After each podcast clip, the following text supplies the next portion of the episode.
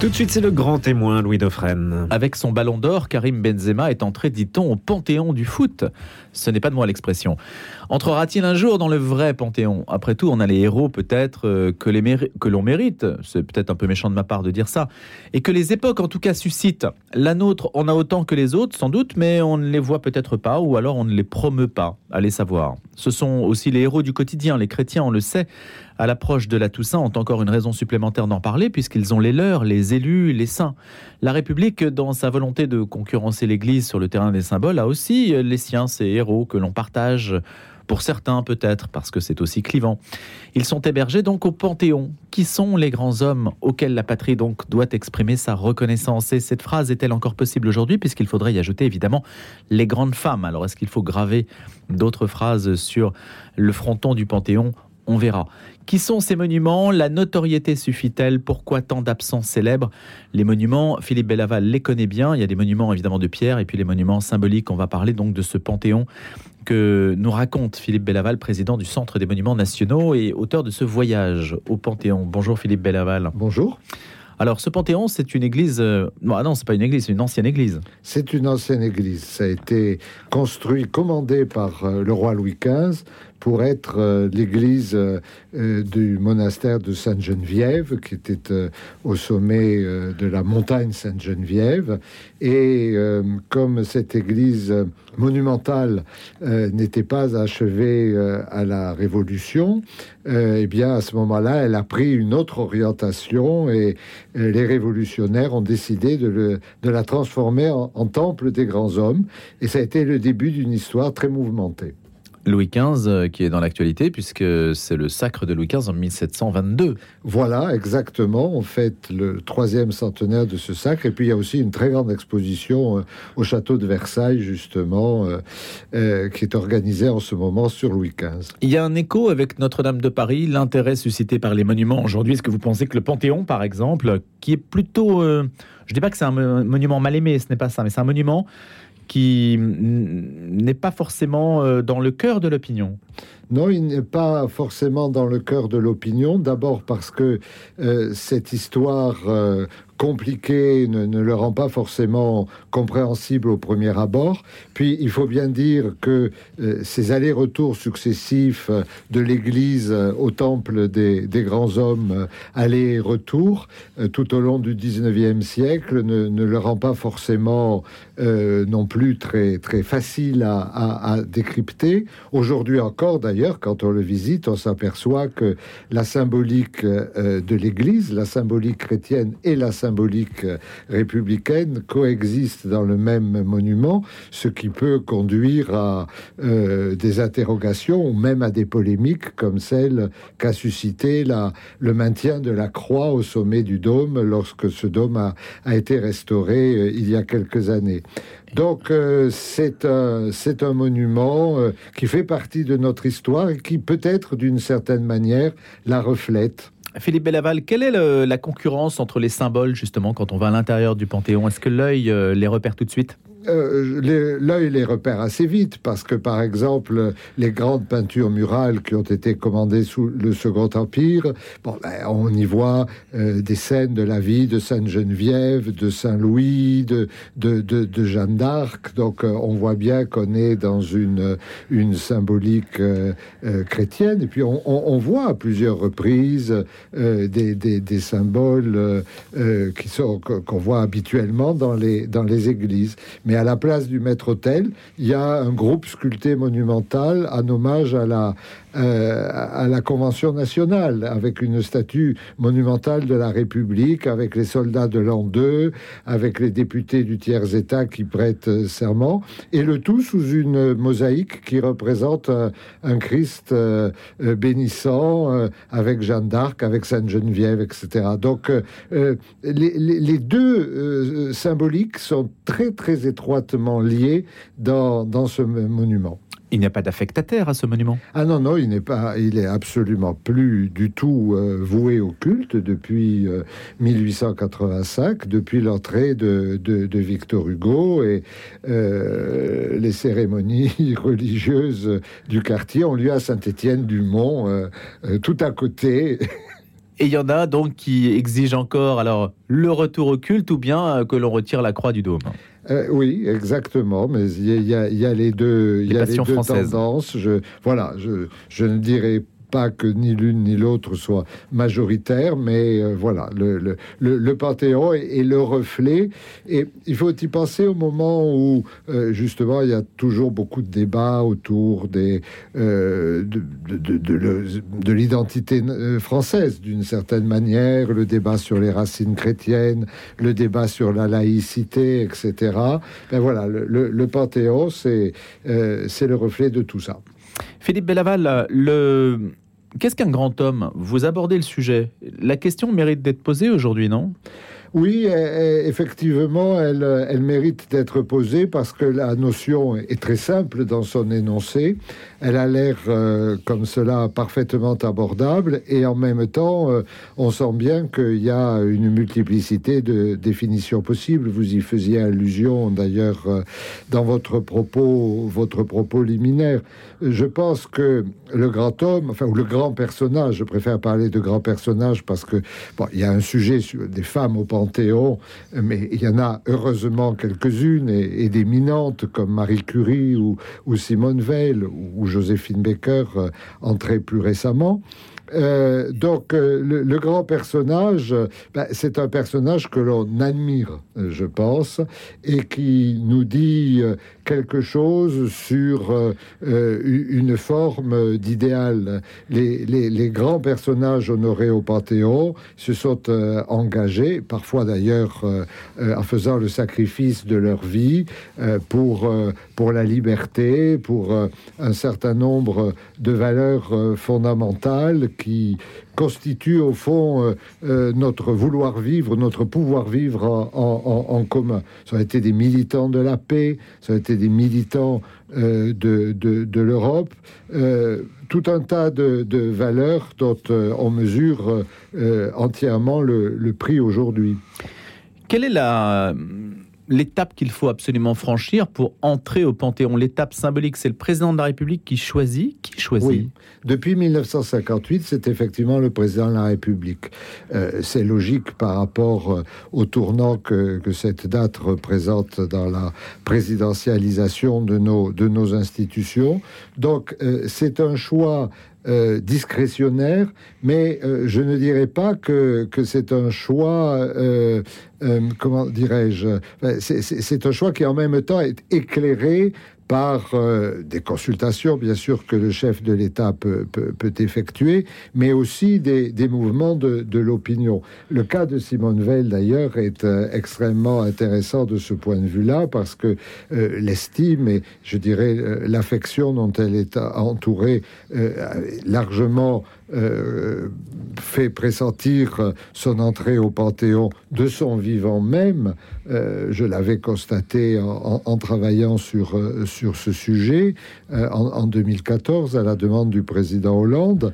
Et dès sa mort, il y a eu des pétitions qui ont réclamé son entrée au Panthéon, ce qui fait que dès l'hommage national qui lui a été rendu aux Invalides, le président Emmanuel Macron a annoncé que euh, Simone Veil, accompagnée de son époux Antoine, entrerait au Panthéon. Donc, euh, euh, bien sûr, ça a été sa décision, mais elle était portée par un courant profond de l'opinion.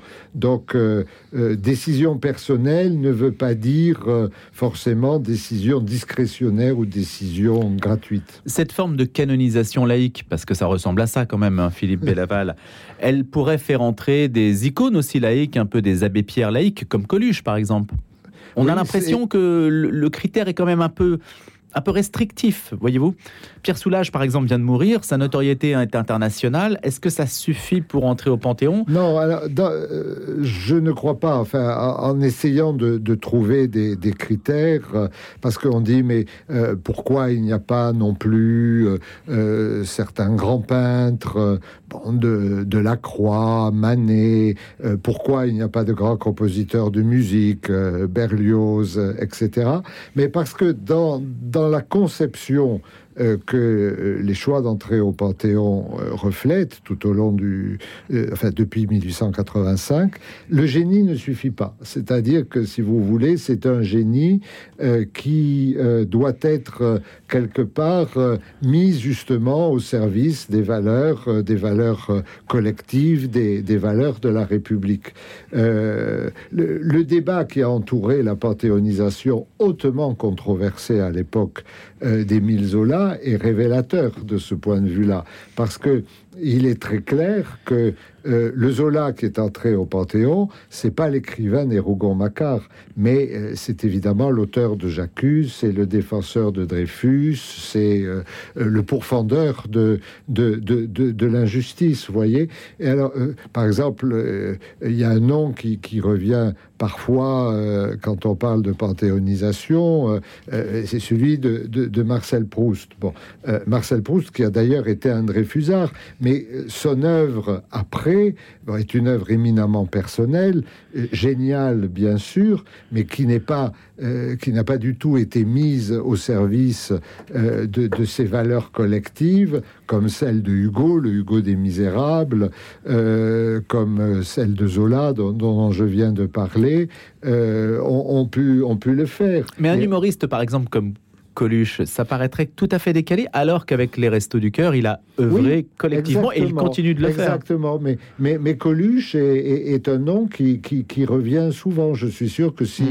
euh, on lançait un sondage ou si on faisait une enquête dans le, public, euh, son nom euh, reviendrait très haut, sinon même au plus haut de, de, la liste des, des, personnalités auxquelles, auxquelles on pourrait penser. Parce qu'effectivement, il est devenu euh, au-delà de, sa carrière euh, euh, de, comique, d'acteur, il est devenu le, symbole de la lutte contre la grande pauvreté et la précarité. Et l'abbé Pierre, on pourrait l'imaginer?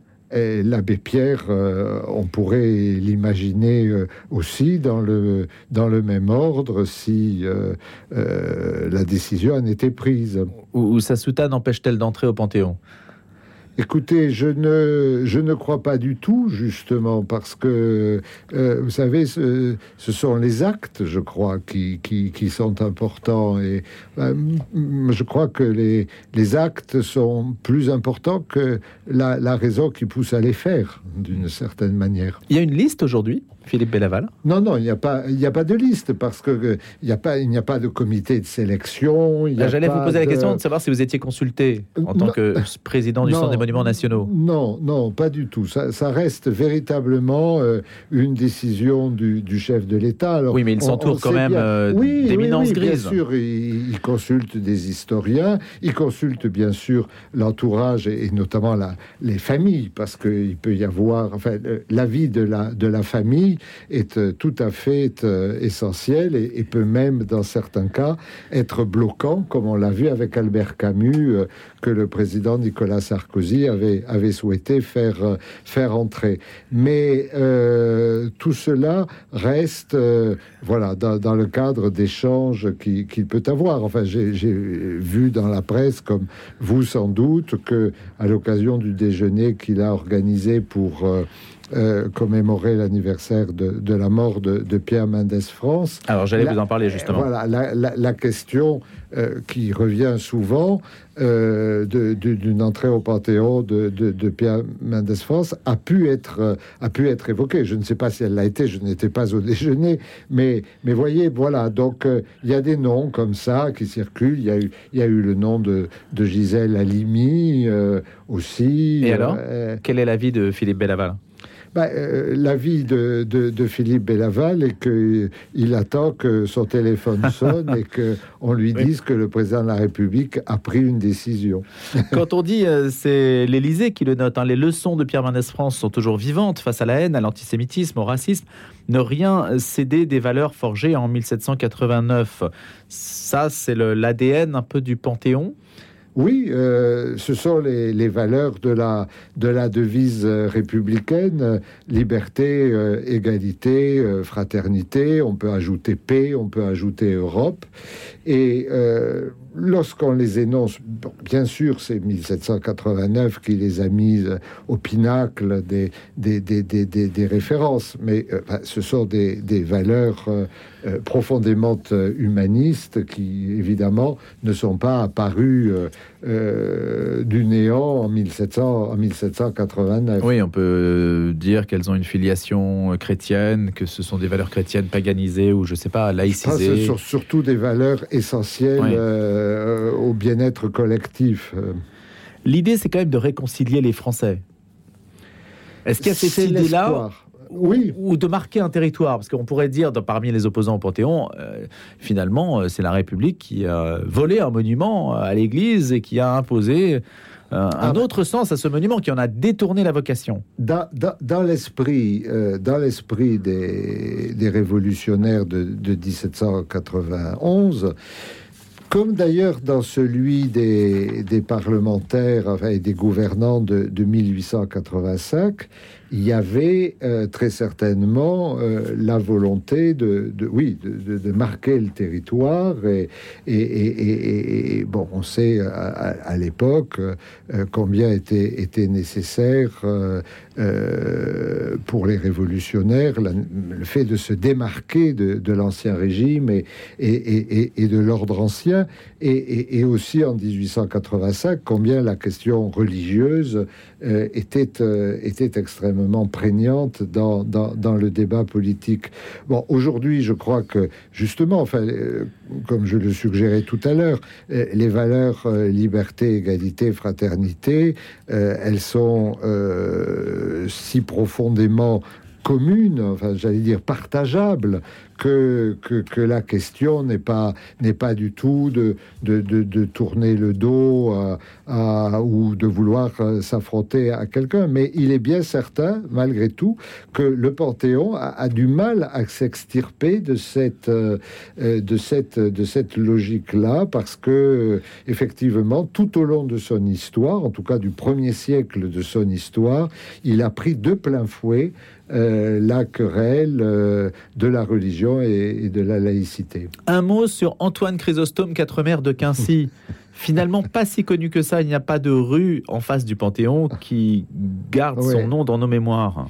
Et, euh, bah, quatre mères de Quincy, euh, c'est euh, un historien de l'art et le hasard un peu d'une carrière politique commencée à la Révolution a fait que c'est lui qui a été chargé de, de proposer l'adaptation de l'Église, qui est donc inachevée en 1791, à, la, à sa nouvelle destination de temple de la, de la République. Et donc, il s'est livré un exercice qui est euh, très euh, intéressant d'ailleurs, euh, de voir comment on peut justement matérialiser ce virage idéologique à, 180 degrés. Alors il y, a, des choses très, très, très spectaculaires, comme par exemple le fait d'abattre les campaniles, parce que donc il y avait à l'arrière du, dôme, hein, du côté de ce qui est aujourd'hui le, le lycée Henri IV, il y avait deux, deux campaniles qui effectivement étaient destinés à faire sonner les cloches pour annoncer les offices et,